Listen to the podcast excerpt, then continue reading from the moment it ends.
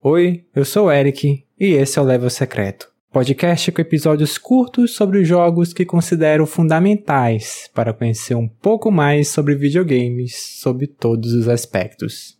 Episódio 96 Tomb Raider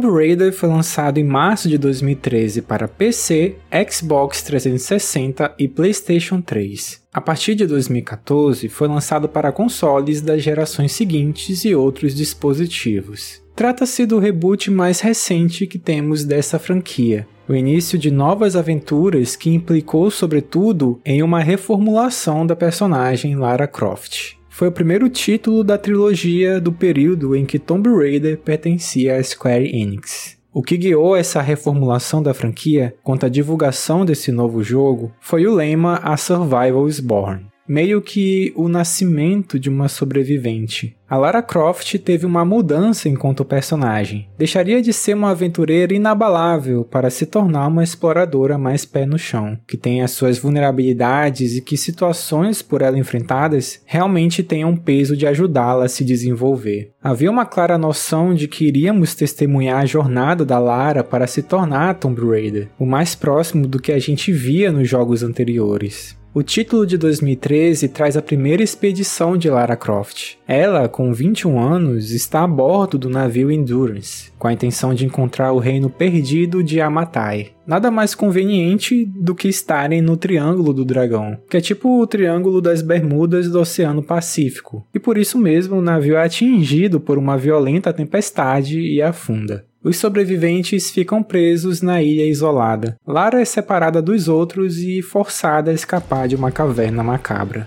Eu tenho uma visão muito particular desse jogo. Só que a grande impressão vigente, em especial por conta desse começo, é um show de sofrimento da Lara, porque a mulher sofre muito. O lema é A Survival is Born, mas nossa, o quanto que a Lara grita de dor e as mortes que existem aqui não é brincadeira. Essa impressão ficou tão vigente como havia falado, que foi o motivo que fez o filme que adaptou esse jogo ser tão fraco. Muito por tentar capturar só essa parte de sofrimento, sem levar em conta tantas qualidades que esse título possui. Vale lembrar que esse jogo chegou a ser planejado como algo mais sombrio, com criaturas sobrenaturais, um tom bem dark, algo que de alguma forma foi aproveitado no produto final.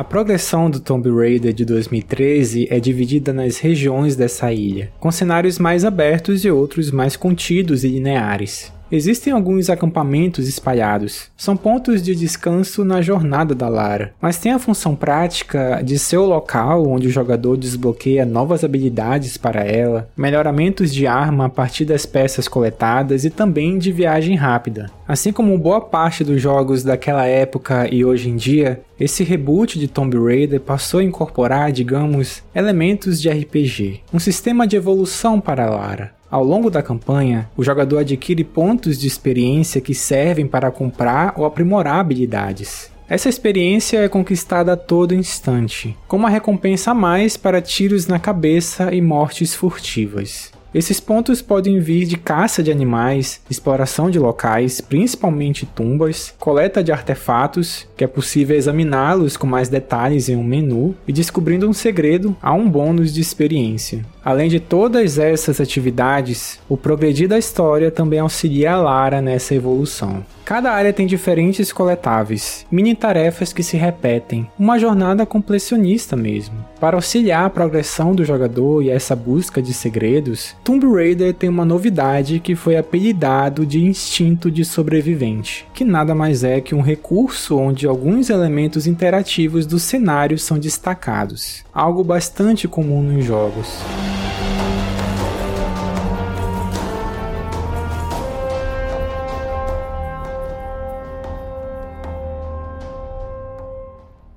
Tomb Raider de 2013 é um jogo de tiro em terceira pessoa, aos moldes do que se tinha na época, menos acrobático nas ações. Essa coisa mais realista se percebe muito na fluidez do jogo, no sentido de haver uma narrativa, momentos de caçar, de combate, tudo isso se mesclando de maneira orgânica, o que dá uma sensação enganosa de não haver tantos quebra-cabeças quanto antigamente. Só diria que estão mais incorporados no jogo, e não sessões à parte que destoam de outras atividades, sendo algo até mirabolante e fantasioso. Tem as tumbas que são os principais desafios de puzzle desse Tomb Raider, que exige o raciocínio de combinar a gameplay da escalada e lidar com a física principalmente há uma mudança de direção de jogo, onde não é a resolução dos quebra-cabeças que evoluem a Lara Croft, que dão sequência à narrativa. Como ela se desenvolve como uma sobrevivente, a evolução da exploradora é notada com a capacidade que ela tem de acessar todos os territórios dessa ilha. Essa jornada menos linear é o que diferencia esse jogo de um Uncharted. A Lara consegue habilidades que a permitem acessar novos locais, em seu visual, o jogo fornece pistas de como interagir com certos padrões. É um processo de alfabetização que dita essa transição de quase morrer na caverna de forma horrível, estar sobrevivendo com muito sofrimento, ao ponto da Lara se movimentar de uma maneira fluida, inclusive verticalmente pelos cenários. O jogador, a cada item chave adquirido, vai percebendo o mundo de forma diferente.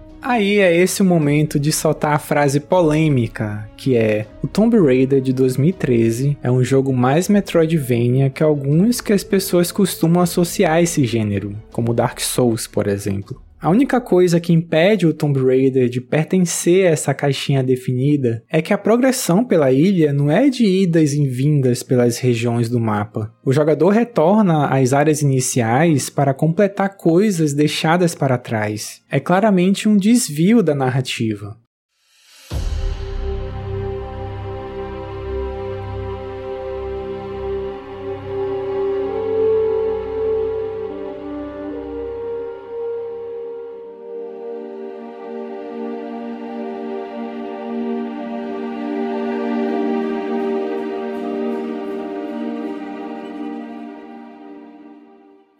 Tomb Raider de 2013 foi um título muito impactante. Chegou a concorrer como jogo do ano em vários locais. Realmente essa reformulação deu uma energizada na franquia. Havia toda uma expectativa de como seguiria o desenvolvimento dessa nova Lara Croft. Dez anos depois, nós temos um cenário já bem definido sobre isso. A Square abriu mão dessa franquia, a preço de banana. A trilogia foi encerrada de uma maneira não muito satisfatória. Pessoalmente, gosto bastante até do Rise of the Tomb Raider e do Shadow of the Tomb Raider, apesar do lance antiquado da Salvadora Branca, que é a única capaz de auxiliar os povos primitivos e indefesos. O que pegou muito dessas sequências não serem tão aclamadas, além da falta de uma ousadia nas tramas, de ser algo a mesma coisa, o mesmo dilema, a Lara não se desenvolver tanto, ao aspecto de jogo mesmo. Esses títulos são muito parecidos. Há incrementos que melhoram a gameplay, dinamizam algumas coisas, mas nada de grande destaque.